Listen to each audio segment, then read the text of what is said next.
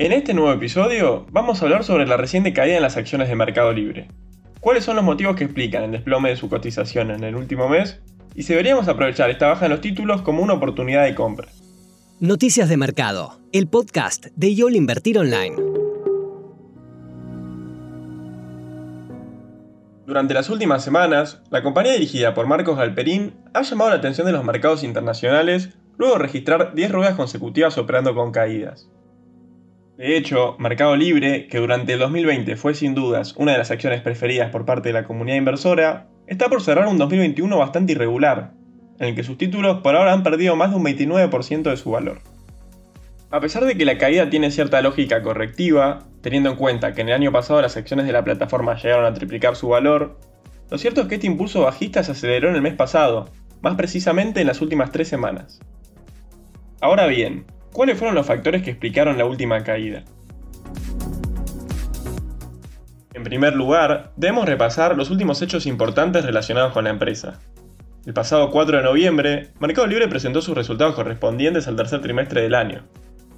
Los números de Meli fueron bastante buenos. De hecho, la compañía logró superar las expectativas de los analistas, reportando ganancias por encima del consenso del mercado, que mostraron un crecimiento del 533% respecto al tercer trimestre de 2020. En cuanto a sus ingresos, Mercado Libre alcanzó una facturación de 1.857 millones de dólares, en línea con el consenso de los analistas y reflejando un incremento del 66,5% en términos interanuales. Los resultados fueron leídos positivamente por el mercado, y la acción de la tecnológica tuvo una suba de casi el 10% durante las siguientes cuatro ruedas. Hasta ahora todo iba bien, pero ¿qué fue lo que pasó a mediados de noviembre que ha causado el desplome de las acciones de Meli de las últimas semanas? Luego de superar de forma breve los 1.700 dólares por acción, la cotización comenzó un abrupto retroceso. Justamente, el lunes 15 de noviembre, la compañía informó en un comunicado de prensa que iba a vender un millón de acciones a un valor de 1.550 cada una, una cifra que en ese momento se ubicaba por debajo del precio de mercado. El objetivo de esta medida consistió en acelerar distintas inversiones destinadas a mejorar la logística. Esta situación que podría interpretarse como algo positivo en la previa, no fue tomada como tal. Poco después de anunciarse, los títulos de Meli cayeron un 5% en la preapertura de esa sesión. Por otra parte, quizás lo que más afectó a la compañía fue que la venta se produjo en medio de un contexto de alta volatilidad para los mercados norteamericanos.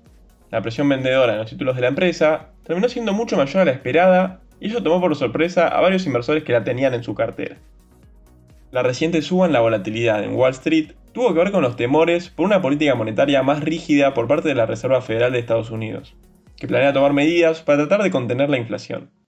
A su vez, también hubo cierto revuelo por la aparición de la nueva cepa de coronavirus, Omicron. Por lo tanto, durante las últimas dos semanas de noviembre se produjo un fenómeno de aversión al riesgo entre los inversores, es decir, de reposicionamiento de carteras en empresas con una gran capitalización bursátil, con buenos resultados financieros, pero, sobre todo, con altos niveles de disponibilidad de efectivo. Precisamente, esto último fue uno de los puntos que explicó la suba que tuvo Apple en un contexto en el que la mayoría de las compañías estaban cayendo, sobre todo las del sector tecnológico, entre ellas Mercado Libre.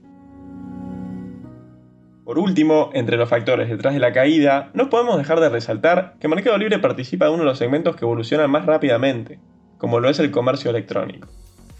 En este sector, la competencia es alta, y la continua aparición de nuevos jugadores, como la plataforma de origen asiático, Shopee, que, a pesar de ser prácticamente desconocida en la Argentina, en Brasil ha sido la aplicación de comercio electrónico con más descargas de 2021, aunque supone un cero competidor en el país vecino y podría llegar a poner en juego la actual cuota de participación de Meli en el mercado brasileño.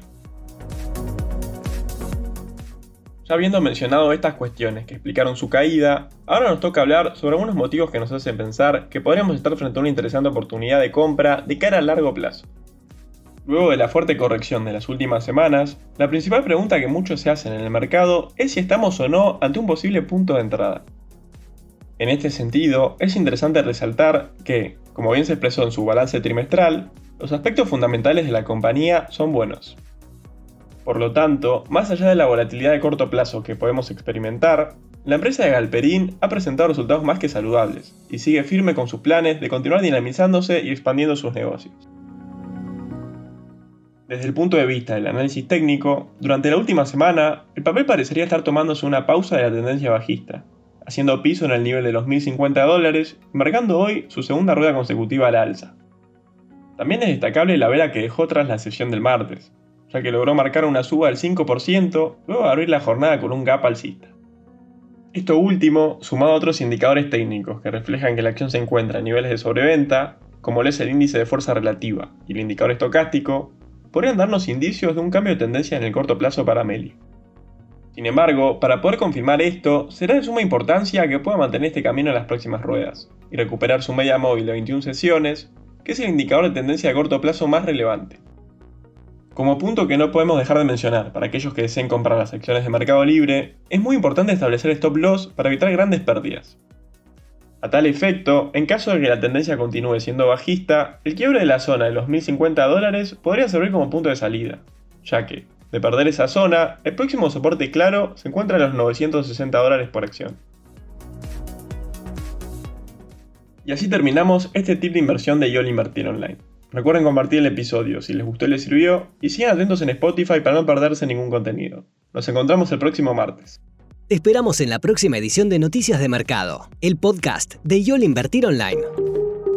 Para más información visita nuestro sitio www.invertironline.com y encontrarnos en nuestras redes sociales.